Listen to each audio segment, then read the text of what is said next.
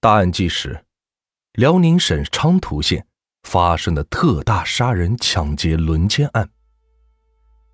一九九二年一月十日晚二十二时，辽宁省昌图县聂喜春一家已经睡下，但聂喜春的爱人王淑玲还没有睡着。就在这时，屋门突然被人拽开了，两个黑影闯进屋来，随着。屋里的灯被拉亮了，他看到两个凶神恶煞一般的男人站在他的面前。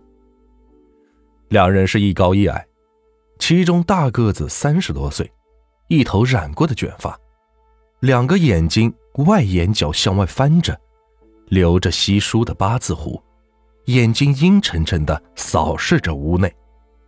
一旁的小个子比大个子年纪略小一些，站在稍后的地方。一双小眼睛时不时眨着，他们手里各拿着一把尖刀。有钱吗？借点。大个子恶狠狠地盯着睡在中间的聂喜春，边说话边从门边拾起了一根一寸多粗、一米多长的铁棍，在手里掂了两下。聂喜春回答道：“没有钱。”大个子二话不说，抡起铁棒。重重的打在聂喜春的头上。别打了，你们这是干什么？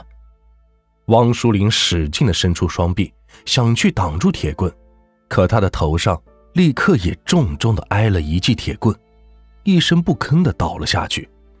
接着，铁棍又一下一下的落在头上，甩得屋顶和墙壁上一片猩红。接着，大个子的眼光。又落在了聂喜春女儿的身上。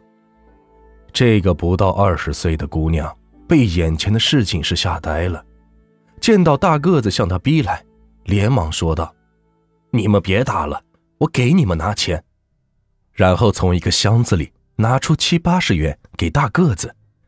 大个子接过钱，一把扯烂他的背心，扒掉他的内裤，把他扔到床上，然后小个子示意了一下。小个子见状是扑了上去，过了一会儿，小个子站了起来，大个子又接着扑到姑娘身上。等大个子发泄完兽欲后，两个人用砖头狠狠地打了受害者一家三口的头部，然后很快的在黑暗中消失了。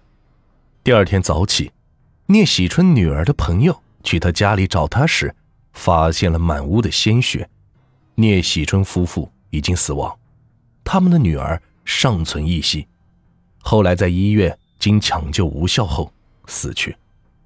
案发第二天，一九九二年一月十一日二时三时许，两个黑影又出现在距离聂喜春家近两百公里的辽宁省抚顺市阜城区金成根家的门前。轻轻的敲门声，把金成根从睡梦中惊醒。他感到奇怪，这么晚了，谁会来敲门呢？可不断的敲门声使他无暇考虑，披上衣服来到门前问：“谁呀？”“公安局，检查。”金晨根伸手打开了门，没等他看清来人，门一下被撞开了，紧接着他的头上重重的挨了几下，倒在地上。金晨根妻子金凤书。听到了外屋的声音，刚要问怎么回事，屋里就冲进来两个人，用刀把他逼在被子中不能动了。大个子问有钱没有，金凤书惦念丈夫，听到问话急忙说：“有，我给你们拿。”然后拿了八十元递给大个子。大个子接过钱，脸色突然出现一丝淫笑。小个子看见了，立刻是扑了上去。将金凤书按在床上，金成根的儿子金学海疯了似的冲了过去，小个子抄起棒子，狠狠地打在金学海的头上。金学海倒下后，两人将金凤书轮奸，并将一家三口是绑在床上，然后用木棒猛击着三人的头部，扬长而去。第二天上午，附近乡亲们发现后，将金家三口送往医院。金凤书和金学海脱离危险。金成根因伤势过重，于二月十日死去。一月十二日二十二时十点的三十分，这两个人又来到了抚顺市清源县八家村。两个多小时之后，抚顺市公安局接到报警称，八家村发生强奸、抢劫、杀人案。经现场勘查，发现村民曾先才和他的母亲王玉荣刚刚死去。公安机关迅速行动，沿路追捕凶手。凌晨三时，一队民警路过清源镇新村街满意商店时，洞开的店门引起他们的怀疑。进到店内，发现店主冷福仁浑身是血，靠坐在西墙，他的妻子郭春燕躺在炕上的一大片血泊中，已经死去多时了。而此时，曾先才的妻子徐淑梅和他两个女儿躺在床上。接受抢救，凶手是在他们三个人面前杀死了曾先才和王玉荣的。幸免一死的徐淑梅被打得眼球外露，三个女儿两个被轮奸，剩下一个没有被强奸的年仅十四岁的小女儿曾静，被凶手重击头部后送到医院，不久就死掉了。只两天时间内，抚顺市接连发生了三起特大凶杀案件。六人死亡，三人重伤，三人被轮奸。面对辽宁省铁岭昌图县、抚顺市清源县和顺城区发生的四起杀人案件，辽宁省公安厅刑侦处处长刘振江高度重视。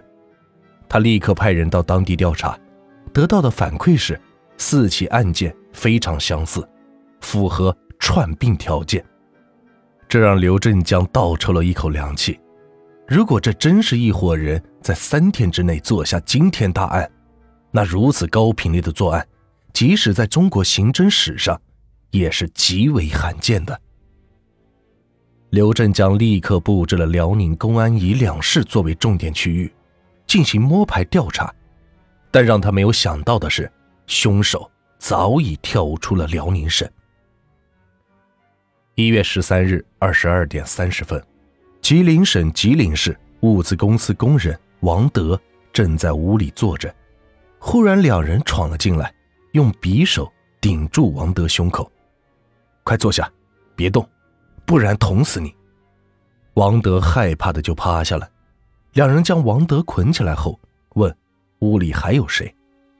王德回答说：“锅炉工陈振喜还在。”他们两人就冲进屋里。把陈振喜也抓了，绑了起来，然后从王德和陈振喜身上抢得三百多元钱，骑了一辆自行车扬长而去。十一月十四日傍晚，长春二道河区附近的大坝上出现两个黑影。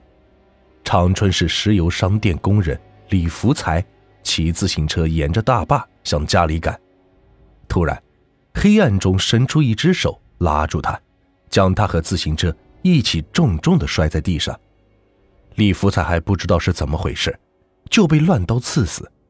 之后，凶手将他身体塞进一个沙坑，又推上了李福才的自行车，向火车站方向走去。第二天中午，几个孩子发现了李福才的尸体，连忙报案，但凶手早已离开当地。长春和吉林市两地的公安对这一起抢劫案和杀人案。进行了走访调查，但此时凶手又窜回了辽宁。一月十六日晚，辽宁省海城市中小镇前小村，一高一矮两个黑影沿着铁路线来到了村边。他们两人在村里是溜了一会儿，发现一家人只有老两口，就想进去抢钱。这一家人住的是焦老汉和焦老太。焦老太嫌家里的大黑猫吵得很，就将猫是撵到了院子里。没想到这一下，居然将院子外窥视的两个黑影给吓走了。两个黑影不甘心，又开始在村里寻找其他的目标。